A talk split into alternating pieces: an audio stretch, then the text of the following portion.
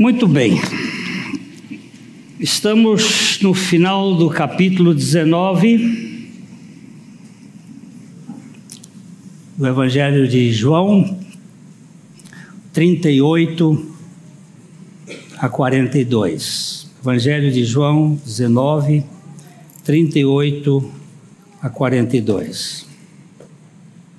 Depois disso, José de Arimateia, que era discípulo de Jesus, ainda que ocultamente pelo receio que tinha dos judeus, rogou a Pilatos que lhe permitisse tirar o corpo de Jesus. Pilatos lhe o permitiu. Então, foi José de Arimateia e retirou o corpo de Jesus. E também Nicodemos, aquele que anteriormente viera ter com Jesus à noite, foi levando cerca de cem libras de um composto de mirra e aloés. Tomaram, pois, o corpo de Jesus e o envolveram em lençóis com os aromas, como é de uso entre os judeus na preparação para o sepulcro. No lugar onde Jesus fora crucificado, havia um jardim, e neste um sepulcro novo, no qual ninguém tinha sido ainda posto. Ali, pois, por causa da preparação dos judeus e por estar perto do túmulo, depositaram o corpo de Jesus. E do Pai, mais uma vez, diante da tua palavra, nós pedimos que o teu Espírito, ele nos revele, nos inspire e que fales conosco, para que Cristo Jesus seja glorificado. Vidas sejam alcançadas. É o que nós rogamos em nome de Jesus. Amém. Evangelho é um termo do Novo Testamento. Essa palavra ela não aparece no Velho Testamento. Ainda que haja a semente do evangelho, não há esta palavra. E como é que a Bíblia define o Evangelho? Nós temos duas definições, uma em Romanos e a outra em Corinto. A de Romanos diz: Porque não me envergonho do Evangelho, porque é o poder de Deus para a salvação de todo aquele que crê primeiro do judeu e depois do grego, do gentio. Visto que no Evangelho a justiça de Deus se manifesta de fé em fé, e o justo viverá pela fé. Essa é uma definição, é o poder de Deus. A outra definição está em 1 Coríntios capítulo 15, os versos de 1 a 4, que vamos ler porque tem uma questão aqui para nós começarmos. Irmãos, venho lembrar-vos o evangelho que vos anunciei, o qual recebestes e no qual ainda perseverais. Ele, ele diz que vem lembrar o quê? Venho lembrar-vos o evangelho. Evangelho que vos anunciei, o evangelho que vós recebestes e evangelho no qual ainda perseverais. Continue. Por ele também sois salvos, se retiverdes a palavra, tal como vou-la preguei, a menos que tenhais crido em vão.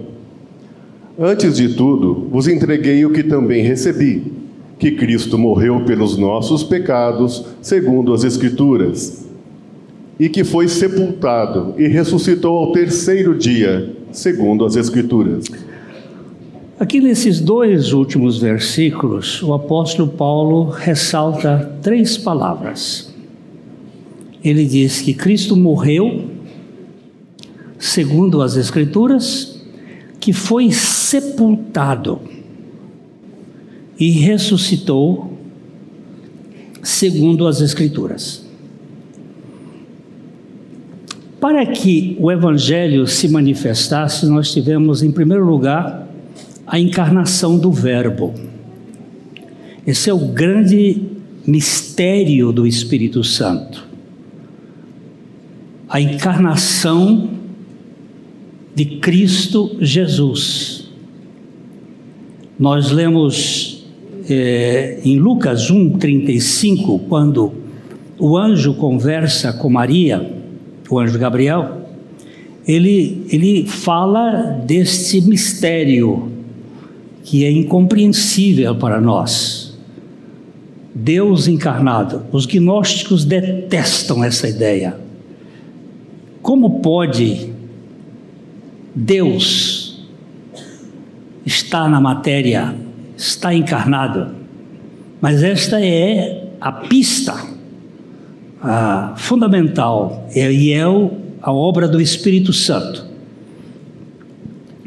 Respondeu-lhe o anjo: Descerá sobre ti o Espírito Santo, e o poder do Altíssimo te envolverá com a sua sombra.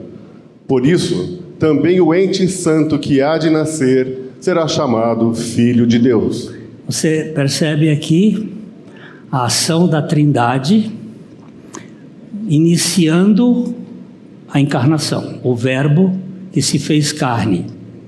Ele veio nesse mistério, como Deus, Cristo, Jesus, duas naturezas, um só.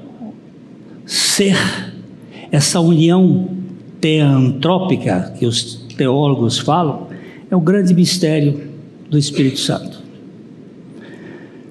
A segunda questão é, é a cruz. A cruz é o ponto mais alto do mistério de Jesus. Não existe lugar mais importante do ministério de Jesus do que a cruz. Em João, no capítulo 12, verso 27, Jesus ali na semana, na semana da sua crucificação, num momento muito especial, ele está dizendo algo que chama muito a nossa atenção. Agora está angustiada a minha alma, e que direi eu? Pai, salva-me desta hora? Mas precisamente com este propósito vim para esta hora. No momento em que os gregos dizem queremos ver Jesus, Jesus fala que o grão de trigo tem que morrer. Porque se o grão de trigo não morrer, ele vai ficar só. E ele vai para frente e diz: agora está profundamente angustiada a minha alma e eu vou pedir ao Pai para me salvar desta hora, se foi precisamente para esse fim que eu vim. Então, é, esta é, é, é a nota principal de Jesus. O ministério dele termina quando ele rende o seu espírito. Naquele momento, findou o ministério salvífico de Jesus Cristo. Quando ele entregou o seu espírito, depois que ele bradou, está consumado. E agora é, ele entregou o seu espírito e morreu. Domingo passado nós vimos que os soldados, a pedido dos judeus foram para quebrar as pernas dele, o crurifrágil, mas quando chegaram, quebraram de um e de outro, mas quando chegaram nele, ele já tinha entregue a sua vida. Ele espontaneamente a deu, nós vimos isso, e agora ele está morto aquilo que nós falamos do aparente fracasso da cruz, declarado pelo Papa Francisco, na verdade foi total vitória da cruz. A vitória do Senhor contra esta história caída. Mas temos uma sepulta, um sepultamento que está dentro do conceito do evangelho. Cristo morreu, segundo as escrituras, foi sepultado. Por que, que ele foi sepultado?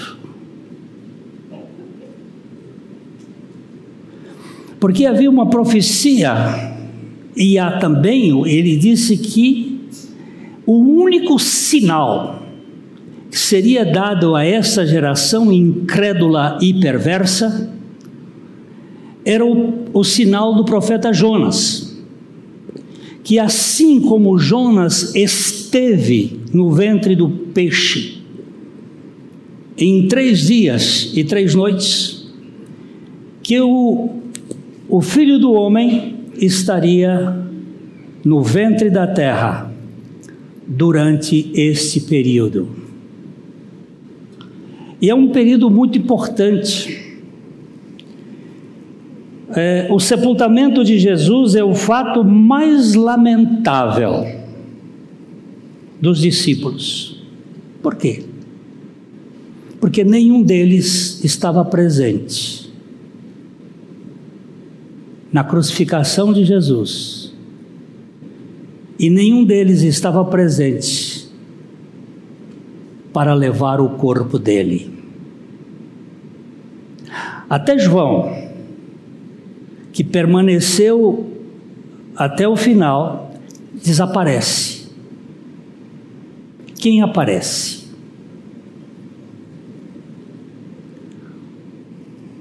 Aparecem dois discípulos ocultos, dois discípulos anônimos. Os verdadeiros discípulos do Senhor não estão. Os discípulos de Jesus, com exceção de João, sumiram no período da crucificação e estavam fora na hora do sepultamento.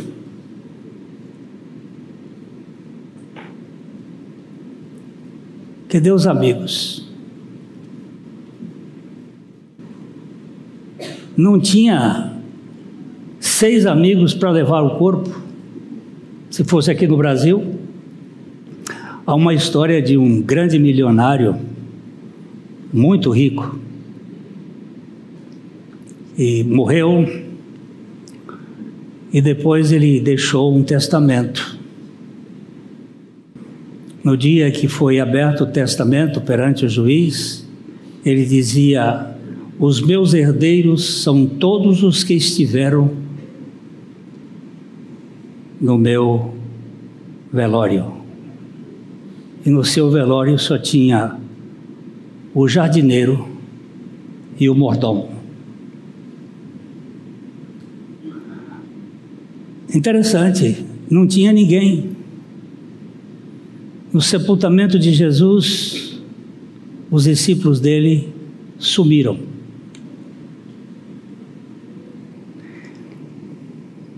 Quem aparece são exatamente esses dois, José de Arimateia e Nicodemos.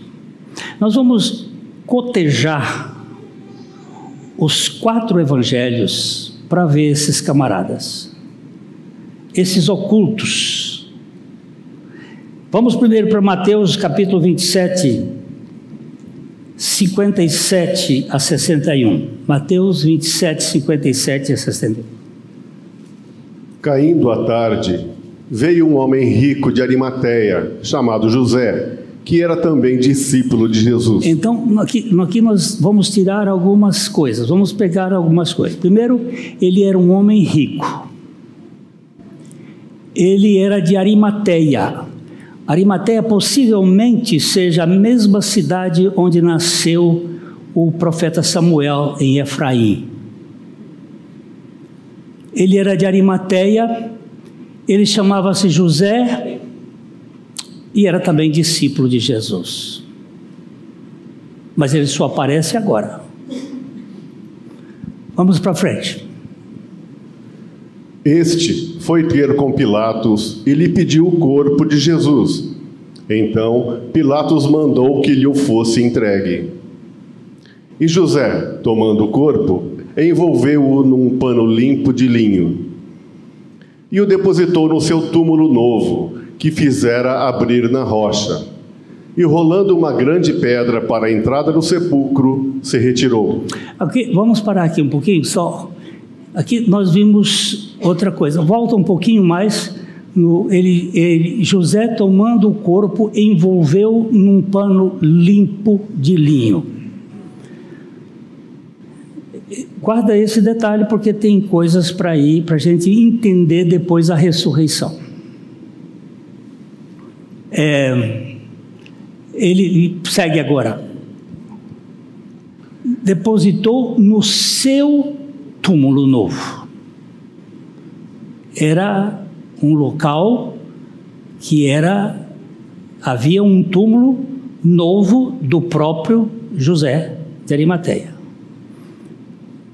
que fizera abrir na rocha e, rolando uma grande pedra para a entrada do sepulcro, retirou-se.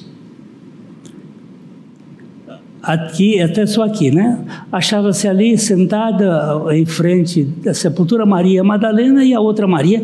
A outra Maria é a Maria, mãe do José e do Judas, dos outros que já vimos aqui no passado. É, é, faz parte das três Marias. A mãe do, do, de, de Jesus também não estava aqui. Muito acabadinha, sofrendo, ela não estava ali. Vamos agora para Marcos, Evangelho de Marcos 15, 42 a 47.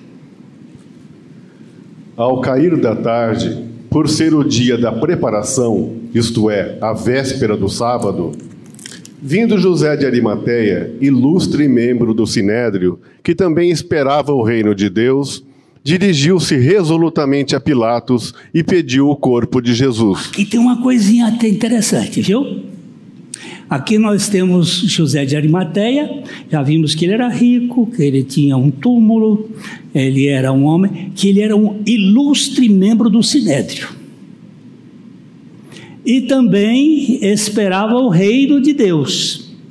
E essa palavra aqui é muito interessante. Ele, ele se apresenta resolutamente, com toda a ênfase, e pediu o corpo de Jesus. Continua. Mas Pilatos admirou-se de que ele já tivesse morrido. E tendo chamado o centurião, perguntou-lhe se havia muito que morrera. Você lembra que lá atrás eles ficaram preocupados porque o corpo ia ficar muito tempo? Você sabe que um sepultamento pode demorar até 72 horas. Uma crucificação poderia demorar até 72 horas, e, e, e ele foi sepultado, foi crucificado às 9 horas da manhã, às 3 horas da tarde ele já tinha morrido. Os outros dois foram quebrados as pernas. Domingo eu fiz até uma, uma encenação da questão da respiração e ele, mas ele ficou admirado, já morreu e chamou o centurião e perguntou se havia morrido mesmo. E aí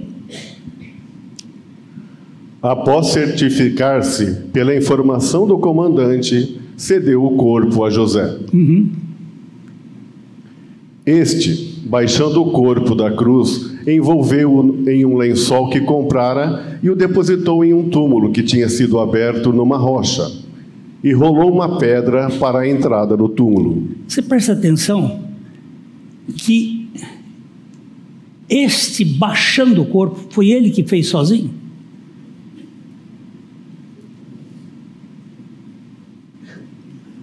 Ele baixou o corpo, ele envolveu em um lençol que comprara e o depositou.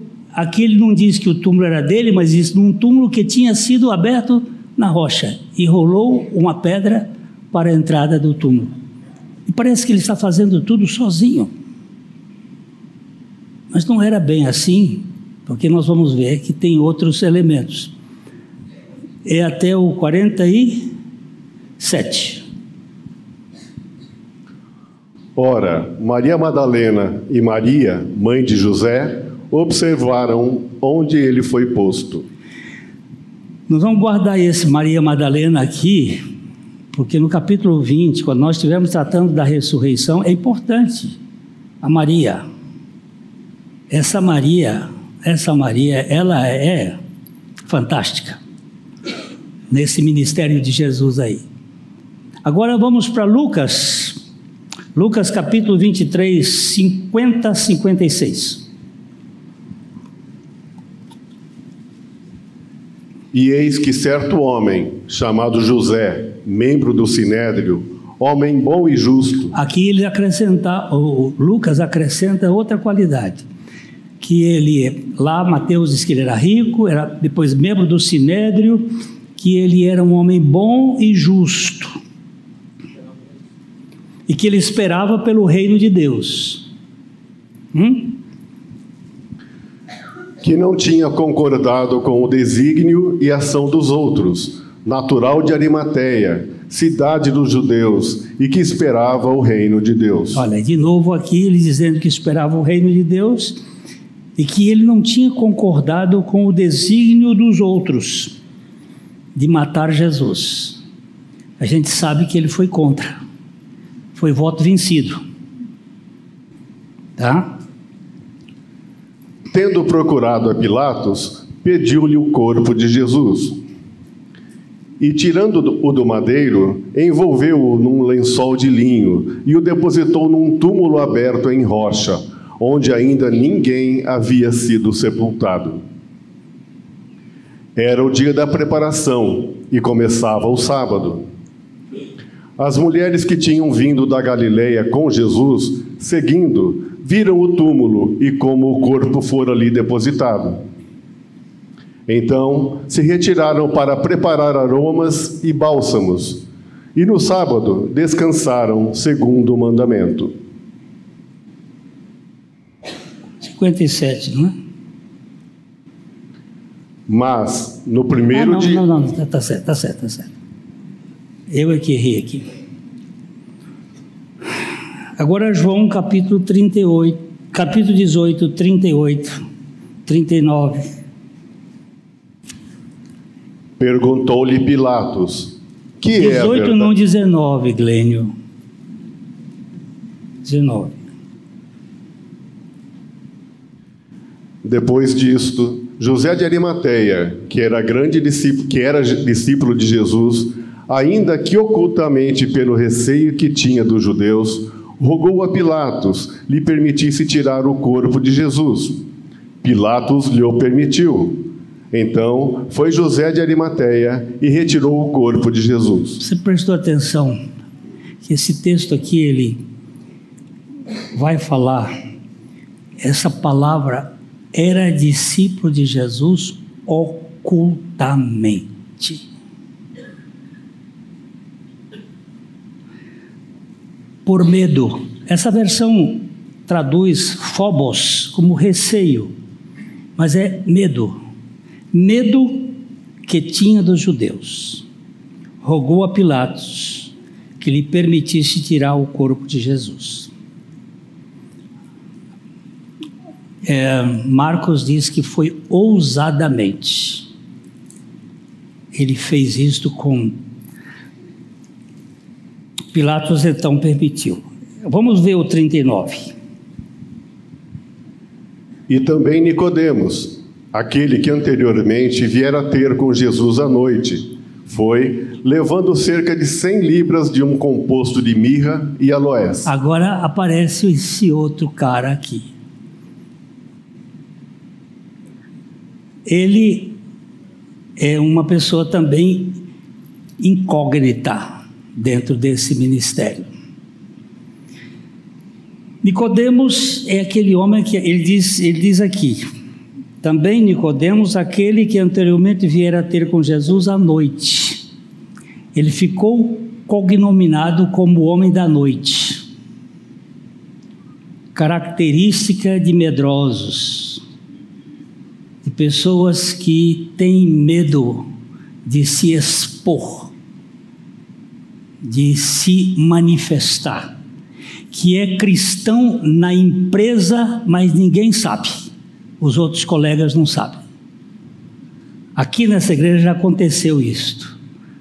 Um dia, um rapaz veio aqui visitar a nossa igreja e chegou aqui e encontrou um outro que trabalhava com ele. E virou-se para ele e disse assim: Você aqui? Disse: Não, mas eu sou aqui da igreja. Rapaz, você nunca me falou do Evangelho? E ele me contou isso com lágrimas, envergonhado. São aqueles que são cristãos, são discípulos de Jesus, mas que vivem de modo oculto. Nicodemos, vamos voltar lá para João 3, 1 e 2, para a gente ver um pouquinho aqui. Havia entre os fariseus um homem chamado Nicodemos, um dos principais dos judeus. Aqui a gente sabe que esse Nicodemos é um dos principais dos judeus. Ele era um fariseu, tá? Do, também do grupo do Sinédrio. Este, de noite, foi ter com Jesus e lhe disse: Rabi, sabemos que és mestre, vindo da parte de Deus porque ninguém pode fazer estes sinais que tu fazes se Deus não estiver com ele. É muito interessante que aqui ele faz algumas. Ele reconhece que Jesus é mestre, é um rabi, mesmo não tendo estudado na escola rabínica dos fariseus, não ter passado pela escola tradicional, ele descobriu que ele é porque ele já estava seguindo Jesus de certo modo. Sabemos, ele usa sabemos, ele não disse eu sei, usa no plural, que o assunto estava correndo lá no meio deles. Sabemos que tu és mestre vindo da parte de Deus reconhece que Jesus é um mestre e que ele não é um mestre qualquer, não é um mestre que recebeu um diploma na escola dos rabinos, mas é um mestre vindo da parte de Deus. E também reconhece que ninguém faz os sinais de que Jesus fazia se Deus não estivesse com ele. Naquele, naquela série lá do The Chosen, é, ele, ele começa querendo expulsar o demônio da Maria Madalena lá no, no bairro vermelho lá da Galileia, que seria o bairro das meninas de programa. E aí ele tenta lá expulsar isso lá no coisa, mas é tão interessante.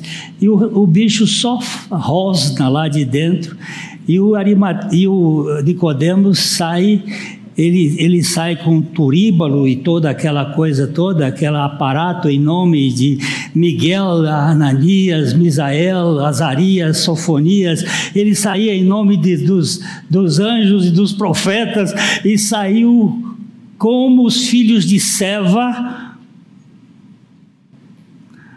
porque demônio só obedece àquele que teve o poder de esmagar a cabeça dele.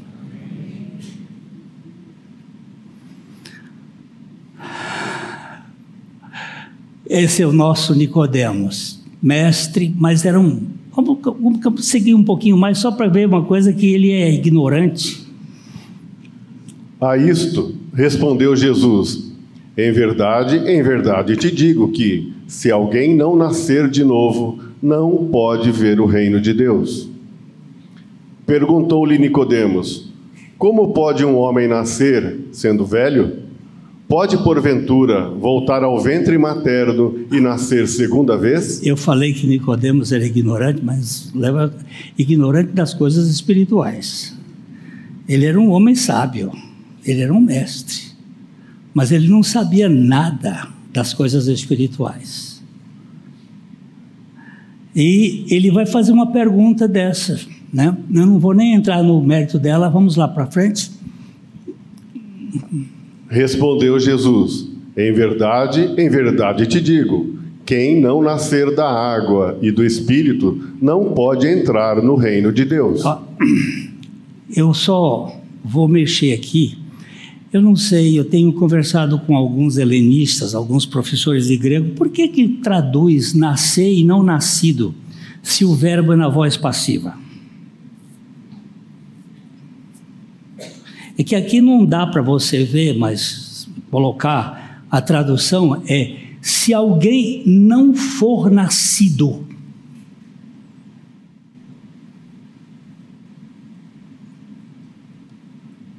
Porque ninguém nasce.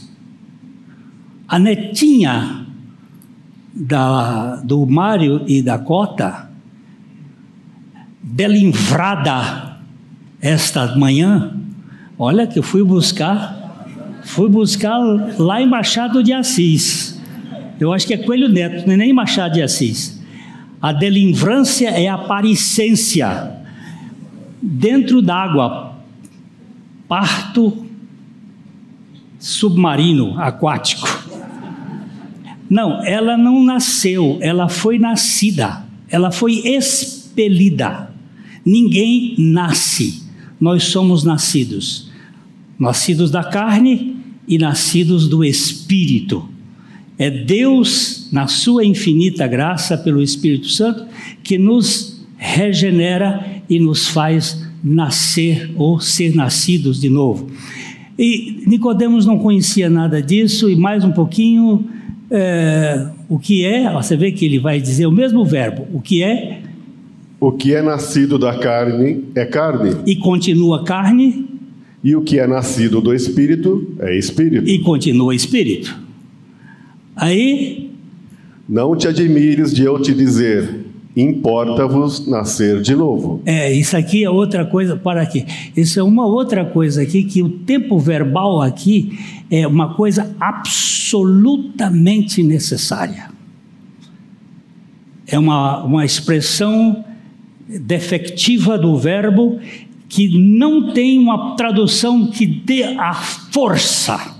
É uma, uma realidade absolutamente necessária que você seja nascido de novo. Continua?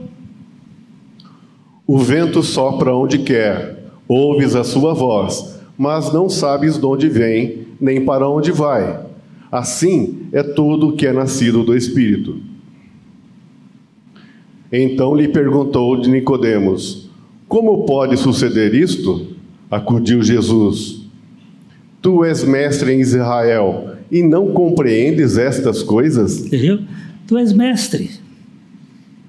Não compreendes essas coisas. E Jesus vai dizer assim: se eu falo das coisas, vamos continuar aqui. Em verdade, em verdade te digo que nós dizemos o que sabemos e testificamos o que temos visto. Contudo, não aceitais o nosso testemunho. Se, tratando de coisas terrenas, não me credes, como, cre como crereis se vos falar das celestiais?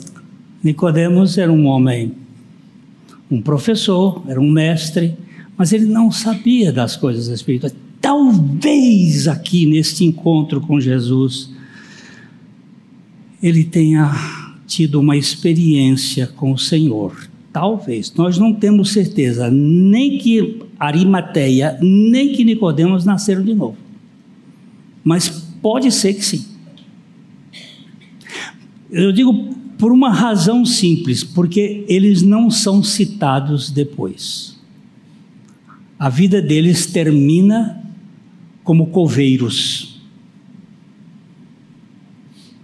Eles só ficaram com o corpo. Não há. Tem uma outro, um outro texto. ah, a gente pode terminar esse aqui, porque tem dois textos aqui que são maravilhosos, o 13 e o 14, né? Ora, ninguém subiu ao céu senão aquele que de lá desceu, a saber, o Filho do Homem que está no céu. Esse parêntese aqui, esse colchete aqui, é um colchete joanino, porque João escreveu isto bem depois, quando ele já tinha ressuscitado, estava no céu. Ele escreve: Ora, ninguém subiu ao céu senão aquele que de lá desceu, a saber, o Filho do Homem, que agora está nos céus, está nos céus. Né? É uma forma de explicar. E do modo. E do modo por que Moisés levantou a serpente no deserto, assim importa que o filho do homem seja levantado, para que todo o que nele crê tenha a vida eterna. Essa aqui é, é a explicação do que aconteceu lá no deserto, quando as pessoas eram picadas e que olhavam para a serpente de bronze e eram curadas. Aqui Jesus faz este mesmo, essa mesma alusão. Nicodemos é este homem que vai ter com Jesus. Eu ainda quero dar mais outro ponto aqui, é, João capítulo 7, verso 50. Só João fala de Nicodemos.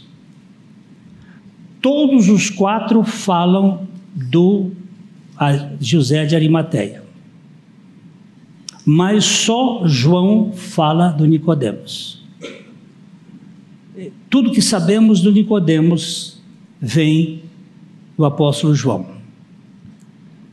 Nicodemos, um deles, que antes fora ter com Jesus, perguntou-lhes. Aqui algumas variantes textuais, variantes textuais é o seguinte: a Bíblia foi escrita ou por copistas ou por ditado Pessoa, uns copiavam, olhavam, ou por ditado.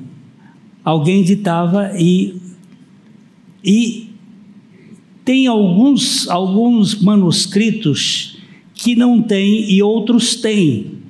Numa variante textual que diz assim: Nicodemos, um deles, isto é, dos saduceus, dos fariseus, que antes fora ter com Jesus à noite. perguntou-lhes. Aí ele diz: Poderemos julgar um homem sem antes ouvi-lo? Pode, vamos ler. Acaso a nossa lei julga um homem sem primeiro ouvi-lo e saber o que ele fez?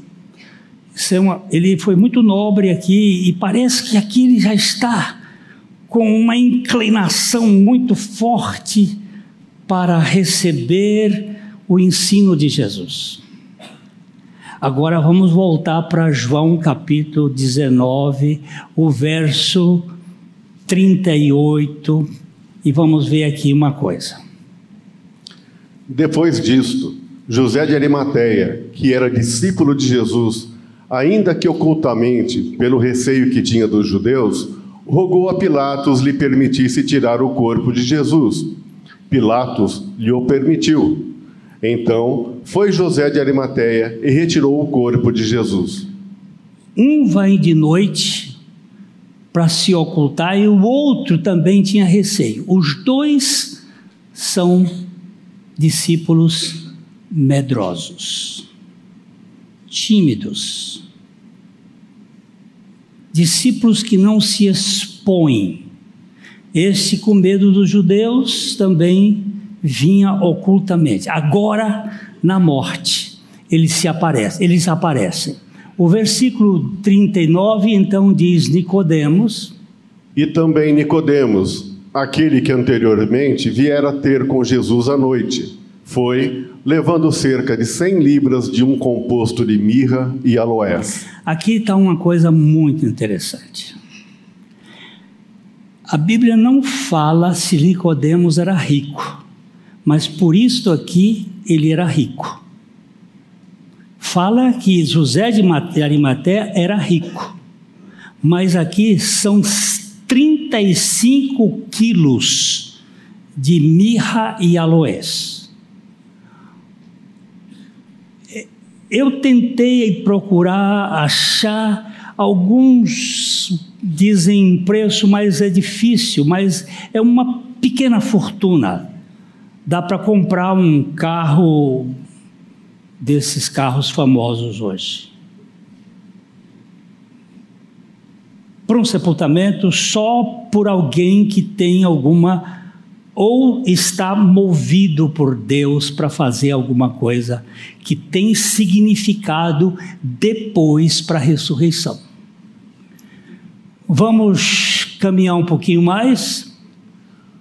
Tomaram, pois, o corpo de Jesus e o envolveram em lençóis com os aromas, como é de uso entre os judeus na preparação para o sepulcro. Agora aparece a palavra lençóis e não lençol. Faixas.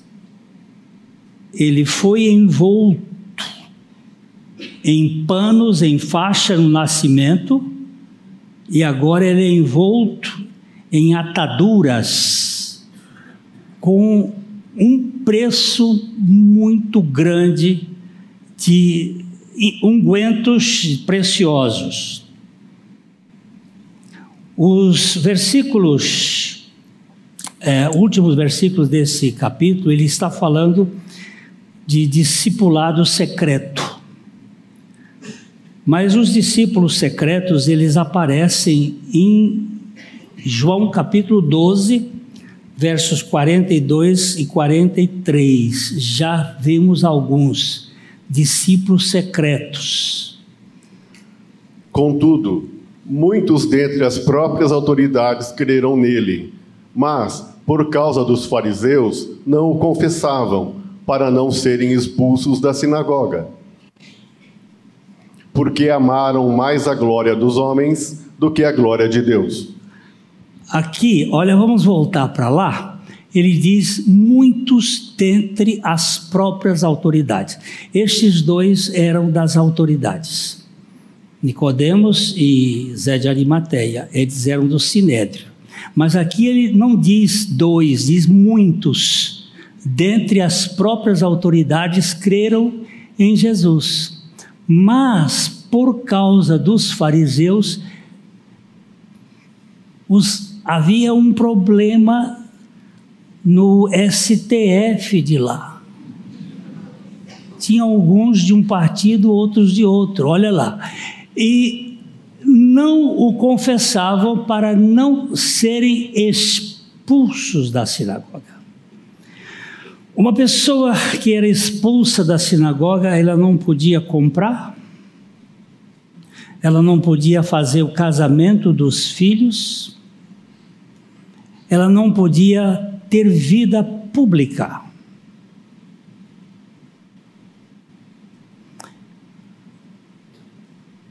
Vis altessunt incipientia mores. Traduzido, em breve nós vamos passar por isso, por essa escuridão das trevas.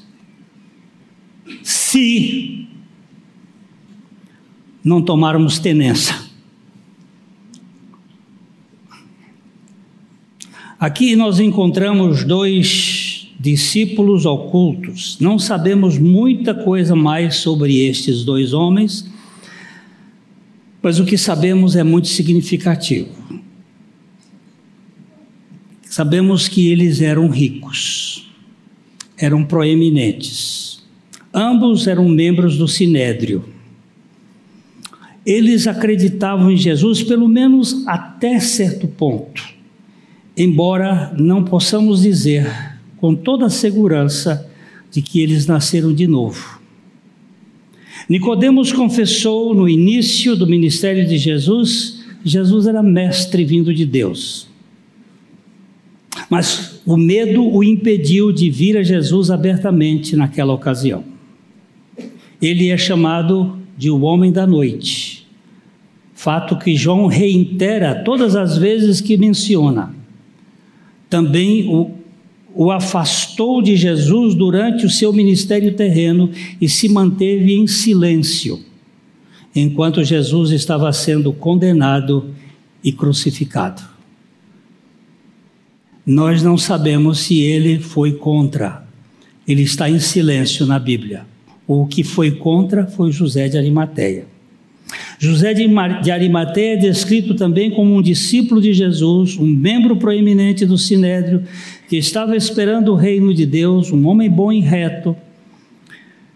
Dizem que ele não consentiu com a decisão da, dos que o condenaram, no entanto, os protestos de José foram aparentemente silenciosos. Não podemos dizer se ele foi convertido ou não. Ele pode ter sido, assim como Nicodemos, mas não há evidências no texto. Nenhum deles é mencionado posteriormente no Novo Testamento, nem em qualquer documento dos pais da igreja.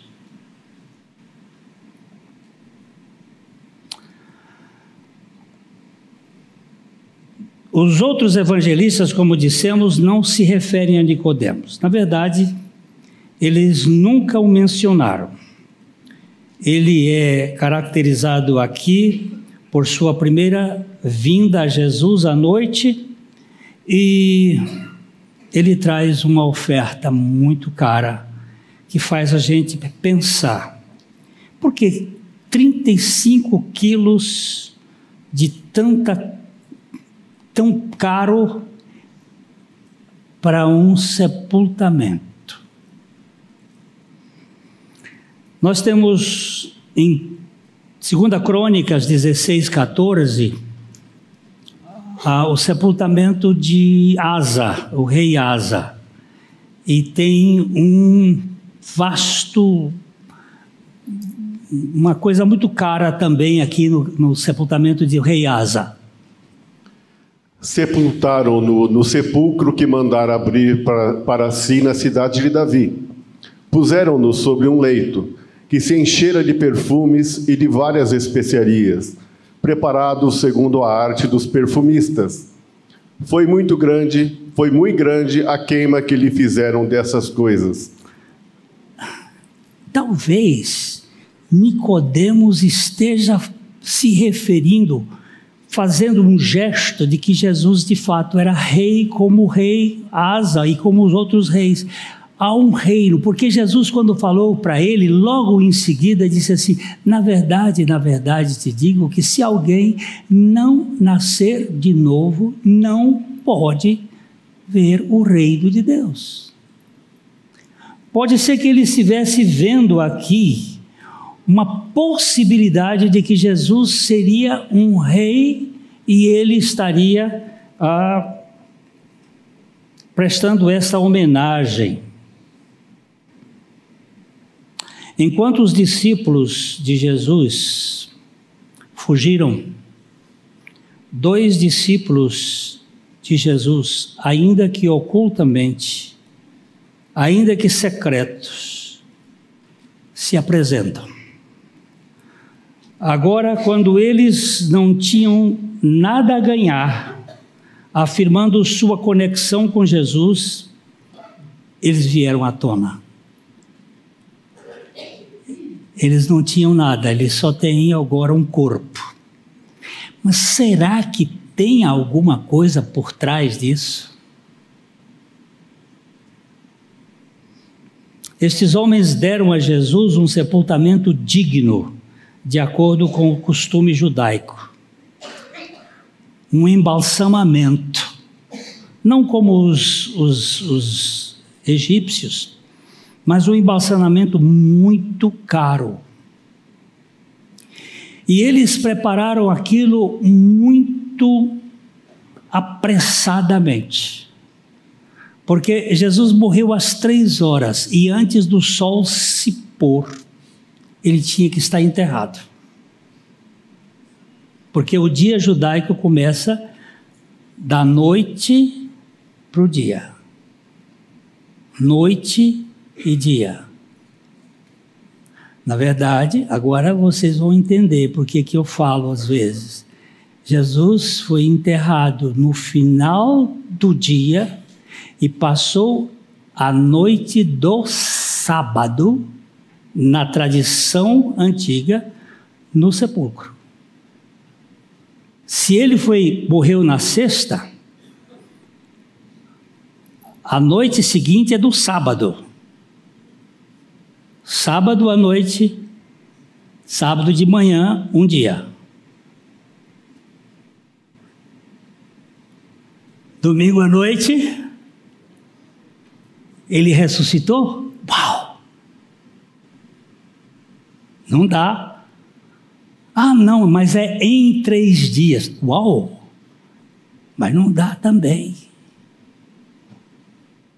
Porque também era como Jonas passou três dias e três noites no ventre do peixe. Vocês vão ter que estudar isso e concordar com o velho aqui, que Jesus morreu foi na quinta-feira. E que o a sexta-feira era o sábado do jubileu, o grande sábado de domingo passado. O grande sábado da libertação.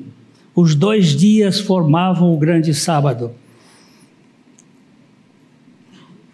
Ali eles tiveram que fazer a coisa muito rapidamente. E havia, diz aí o verso 40. Tomaram, pois, o corpo de Jesus e o envolveram em lençóis com os aromas, como é de uso entre os judeus na preparação para o sepulcro. Eles correram ali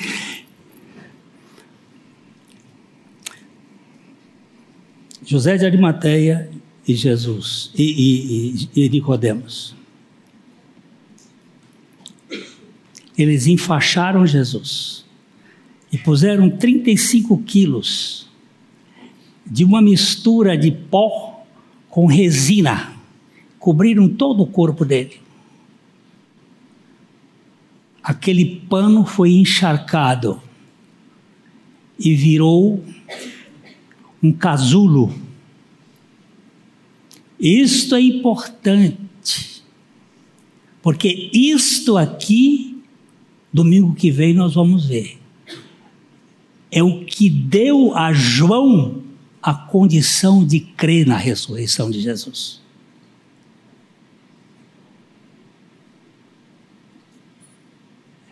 Você vai, bom, vamos olhar isso com mais detalhe domingo que vem. 41 para terminar aqui, 41, 42.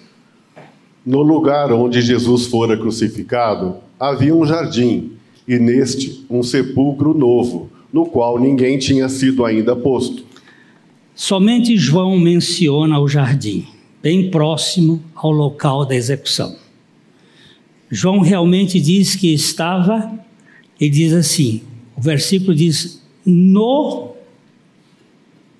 lugar onde Jesus fora crucificado. No local. O único local que dá a impressão é o jardim de Gordon, lá em Jerusalém. É o único que tem um jardim próximo do Monte Calvário. O túmulo é descrito como novo que ninguém havia sido colocado nele. Os túmulos eram comumente escavados em rochas sólidas e fechadas com pedra. Pedra na boca corria num sulco e terminava logo na abertura. Essas tumbas eram caras, muito caras. Por isso, João, é, Isaías diz capítulo 53, versículo 9. Designaram-lhe a sepultura com os perversos, mas com o rico esteve na sua morte, posto que nunca fez injustiça, nem dolo algum se achou em sua boca. E, esse é muito interessante que essa expressão perversos, uma versão inglesa diz com os culpados de pecado. Designaram-lhe a sepultura com os culpados do pecado, mas com os, o rico esteve na sua morte. Talvez se referindo mais a José de Arimateia. Posto que nunca fez injustiça, nem dolo algum se achou em sua boca. Aqui nós temos ele sendo cuidado no seu sepultamento, porque ele carregou os nossos pecados e estava sendo homenageado ali com a, a riqueza do mundo, aquele que, sendo dono de tudo, se fez pobre, para que na sua pobreza nós fôssemos enriquecidos. No verso 42, só para terminar aqui, havia necessidade de pressa. Ali, pois, por causa da preparação dos judeus e por estar perto do túmulo, depositaram o corpo de Jesus. E acabou. Acabou nada. Primeiro, a encarnação. Segundo, a cruz. Terceiro, o sepultamento. Para poder ter evangelho, tem que ter ressurreição. E a ressurreição não é de Jesus. Não foi Jesus que ressuscitou. A encarnação tem a ver com o Espírito Santo. O ministério de Jesus da cruz tem a ver com Jesus. O sepultamento de Jesus tem a ver com discípulos ocultos e a ressurreição de Jesus tem a ver com o Pai. É mistério do Pai. É o grande mistério da salvação. Aí o Evangelho se completa. Desde que Cristo entrou nesse mundo, entrou o Evangelho para salvar você e a mim. Para que todo aquele que nele crê não pereça, mas tem a vida eterna. Somente em Jesus. Vou relembrar aquele professor da universidade aqui, professor de direito, que me convidou para fazer uma palestra. Depois que eu fiz a palestra sobre a singularidade de Jesus, ele virou para mim e disse assim: Pastor Glênio, eu pensei que o senhor fosse um homem mais evoluído. O senhor é muito quadrado. O senhor acha que só Jesus tem a salvação para a humanidade? Disse: Olha, eu quero agradecer o elogio que você me deu. Na verdade, quadrado é uma posição boa, porque quadrado não rola. É, você se alimenta você se alimenta com muitas coisas. Você come frutas, você come verduras, você come carne, você come legumes, você come de muitas coisas. Você também pode matar a sede com muitas coisas. Você mata a sede com água, você mata a sede com leite, você mata a sede com, com cerveja, você mata a sede com muitas coisas. Mas você só respira com ar.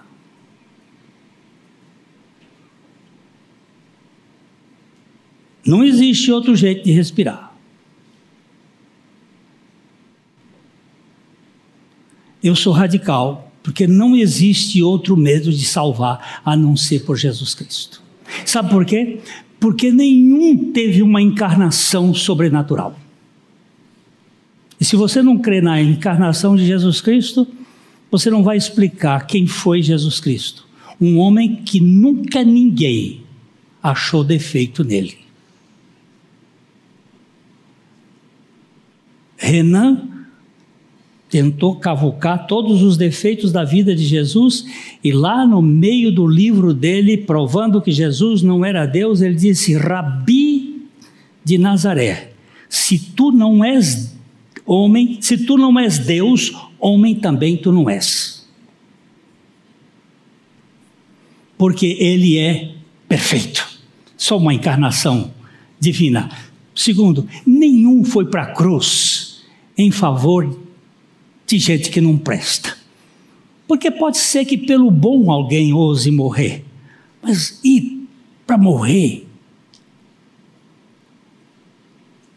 por um cara como eu, você eu não posso dizer, mas gente que não presta, como Nietzsche, eu, Hitler, Bolsonaro,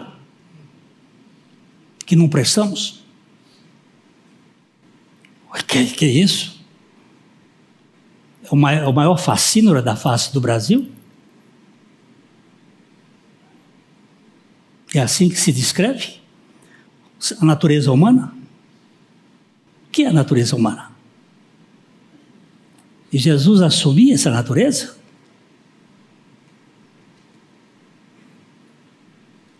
Isso é de assustar.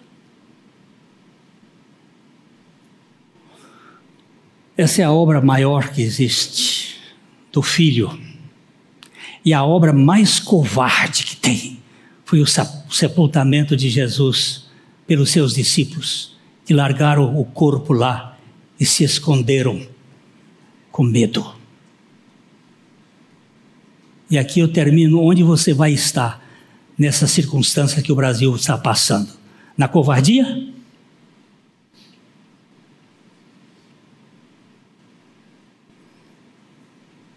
Você depois não vai dizer assim. Não me avisaram. E agora? Eu espero a ressurreição. Um novo céu e uma nova terra. Mas a ressurreição Domingo que vem nós vamos conversar sobre ela. Nosso Pai,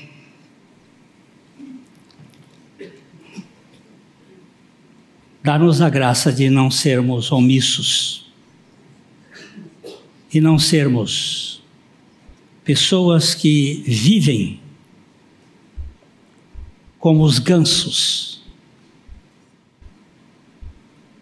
de Kierkegaard dando améns, mas vivendo sem comprometimento com este mundo. Faze-nos sal e faze-nos luz para proclamar o teu evangelho, para defender os princípios do teu evangelho. Não nos permita ser indolentes e lenientes com aquilo que fere o caráter de Jesus. Pai, levanta a tua igreja nesse tempo, para que seja uma igreja comprometida com o teu evangelho. Nós te pedimos, em nome de Jesus. Amém.